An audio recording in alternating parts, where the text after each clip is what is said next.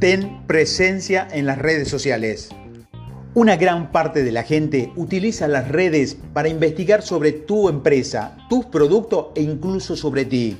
Por ende, es obligatorio que tengas algún tipo de presencia en las redes sociales. Esta no es una opción o algo que puedas o no hacer. Tampoco es algo para lo que no tienes tiempo. Debes utilizar las redes sociales para hacer negocios. Son un método para conectarse, proyectarse y hacerte conocido entre las personas que puedes tener interés en lo que representas. El anonimato es un problema mucho más serio que el dinero. Si la gente no sabe quién eres, no puedes hacer negocio contigo. Si la gente te conoce pero no piensa en ti, no pueden hacer negocio contigo. Debes ser conocido, reconocido, considerado e igualmente ser la primera opción en la mente de tu cliente cuando éste quiere comprar algo. Hoy existen redes sociales como Facebook, Twitter, LinkedIn y quién sabe qué más venga después. Estoy seguro de que en un futuro estos nombres dejarán de existir y serán reemplazados por otros tipos de avances tecnológicos. En el día de hoy, todas estas aplicaciones representan algo más como los primeros anuncios de los periódicos. Van más allá del tiempo que te puede quitar. Las redes sociales son un medio gratuito para hacerte conocer. La clave es que sepas cómo utilizarla en vez de dejarlas de utilizar por ellas. Para la gran mayoría de la gente, las redes sociales son algo parecido a ir a un bar o a una fiesta. Es probable que en un bar puedas hablar de negocio, pero lo más seguro es que la mayor parte del tiempo hable de otras cosas. Otro aspecto que te obliga a estar en las redes sociales es la reputación y la opinión que pueden tener la gente sobre tu empresa. Hace 10 años, si alguien no estaba satisfecho con el servicio de un hotel o de algún sitio paradisiaco, solo podía decírselo a un puñado de amigos y conocidos. Hoy es probable que escriban un comentario en algún sitio de internet y cientos de personas puedan leerlo. La parte más negativa de este avance es que tal vez el comentario no sea una valoración justa del servicio del hotel. Solo son necesarios un par de malos comentarios y quejas acerca de ti, tu empresa o tu servicio para que pierdas cientos de oportunidades y tu reputación y la de tu empresa se arruinen. Tus clientes están en línea y es de vital importancia que controles tu reputación en Internet de forma que puedas proteger tu marca, ya que lo que está en la red puede ser lo primera, ser seguramente la primera impresión que los clientes tengan sobre ti. Herramientas sociales como Facebook, Twitter, LinkedIn y cientos de blogs han ampliado la voz del cliente y potenciado tu capacidad para hacer negocio. Debemos enfrentarnos porque cualquier persona puede hacer un comentario sobre vos o sobre tu empresa sin que se apegue a la realidad. Además, es mucho más seguro que un cliente insatisfecho se tome el tiempo de publicar un comentario en línea mientras otro satisfecho pocas veces lo hace. ¿Quién no está molesto acumulando suficiente tensión y disgusto y necesita liberarlo de una u otra manera? No importa quién sea o a qué te dediques, cuando comienzas a recibir atención y ser exitoso en cuestión de tiempo para que alguien publique un comentario negativo sobre ti en las redes. Esto es un hecho imposible de eludir. La única manera de no recibir atención es esconderse bajo una roca Incluso así, algún día serás descubierto. Con la influencia de las redes sociales, tanto tus críticos como tus competidores pueden utilizarla para afectarte. Las críticas de los clientes insatisfechos, las opiniones divididas y el desacuerdo, incluso la difamación y las calumnias, siempre han formado parte de los negocios. Estas cosas aparecen desde que existen los chismes y la competencia. El asunto es que el poder y la accesibilidad de la red lo han transformado en un asunto de vital importancia en cuanto al manejo de tu reputación. Aquí te presento algunas ideas sobre cómo puedes manejar tu reputación en las redes sociales. Primero, protege tu reputación en línea como protege tu reputación en la vida real maneja los ataques personales en las redes sociales de la misma manera que manejarías un ataque personal. Maneja los ataques, no los ignore o no los aligeres. nada es más importante que tu nombre y tu reputación. Segundo, maneja todos los comentarios negativos como una oportunidad para hacer negocio. Cualquier queja, calumnia e insatisfacción de los clientes tiene que ser vista como una oportunidad, no como un problema, por lo menos hasta que se demuestre lo contrario.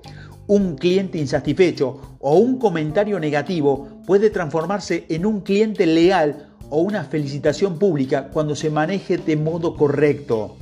En mi compañía tengo la política de contactar personalmente a todos los clientes que se hayan quejado en alguna vez. Mi objetivo es convertir los problemas en situaciones en que todos ganemos algo. Tercero, hazte cargo de forma inmediata. Mientras más rápido lo hagas, más fácil se vuelve.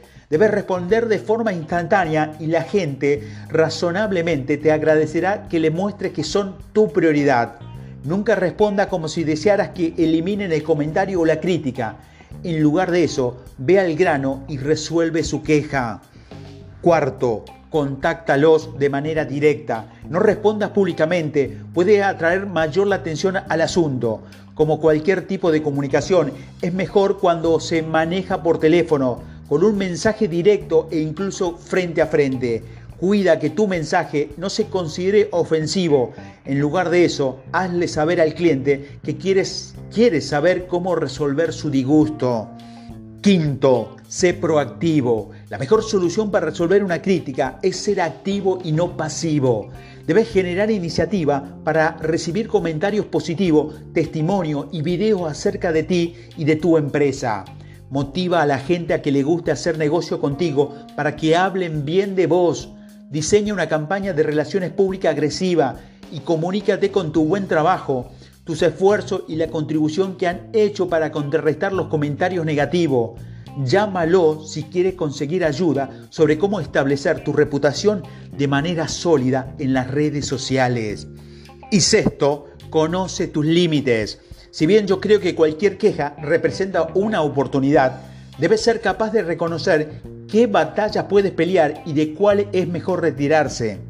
Hay personas cuyo único objetivo es desgastarte. Ellos no buscan una solución, quieren chuparte como vampiros. Hay gente en la que solo le interesa hacer ruido, generar conflicto y divulgar odio. Cuando te des cuenta de que solo quieren afectarte, ignóralos y no te enganches. Lo más importante es que construya tu reputación en las redes sociales de la misma forma en que construye tu reputación y manejes tu reputación pública en la vida real. Es solo cuestión de tiempo para que alguien publique un comentario negativo sobre ti, en el cual puede ser una exageración de alguna queja mínima o un total de mentiras. Este es un hecho innegable. En el momento en que recibes atención, recibirás crítica. Por último, la principal excusa para no usar las redes sociales es la falta de tiempo. Estoy de acuerdo, no tienes por qué perder tu tiempo como lo pierde el 99% de los usuarios. En lugar de eso, aprende a usar las redes sociales para ahorrar tiempo. Hazte de un espacio, vuélvete conocido y establece una reputación en la red suficientemente sólida. Yo, personalmente, me desenvuelvo en tres lugares, Facebook, LinkedIn y Twitter. No es la falta de tiempo lo que te impide desenvolverte en la red, es la falta de compromiso y comprensión de tus deberes. Los compromisos personales que un vendedor debe tener diariamente son, me comprometo a trabajar según un plan todos los días. Me comprometo a tener una actitud servicial con todos mis clientes. Me comprometo a hacer todo lo que esté en mis manos. Me comprometo a superar las expectativas de mis clientes. Me comprometo a estar concentrado en conseguir lo que quiero. Me comprometo a tomar todas las oportunidades que se me presentan. Me comprometo a darle seguimiento a todas las oportunidades. Me comprometo a ser excesivamente ético en todas las áreas de mi vida.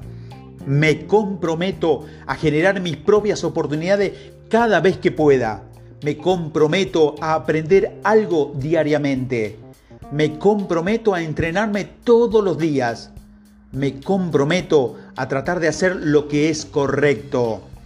Me comprometo a ser la persona más positiva que conozca. Me comprometo a dejar de dar excusa y hacer lo que las, hacer que las cosas pasen. Me comprometo a hacer realidad mi sueño mediante mis acciones. Y aquí te voy a dejar los 10 mandamientos de un vendedor profesional. Mandamiento número 1, ser orgulloso y positivo. Debes vestirte como si estuviera orgulloso, actúa con dignidad y sé la persona más positiva que tu cliente conozca en su día. Mandamiento número 2, vístete para ser exitoso. Mandamiento número 3, visualiza las ventas. Los clientes no hacen posible las ventas, las hacen los vendedores. Si lo dejas en manos del cliente, nada va a ocurrir. Si no puedes verlo, nunca lo va a pasar. Debes confiar en que lograrás la venta y que al comprarte un producto a ti, conseguirás un cliente que te sea leal. Si no lo ves, no va a ocurrir. Mandamiento número 4. Convéncete de lo que ofreces. En cuestión de ventas es lo más importante. Si no puedes vendértelo a ti mismo, jamás lograrás vendérselo a alguien más. Conozco vendedores que ofrecen cosas que ni siquiera conocen. ¿Cómo puede hacer eso y esperar vender?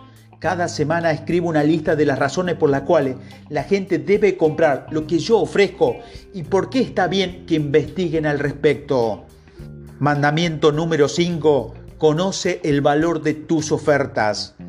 En la mayoría de los casos, el valor de tu oferta no tiene nada que ver con tus productos.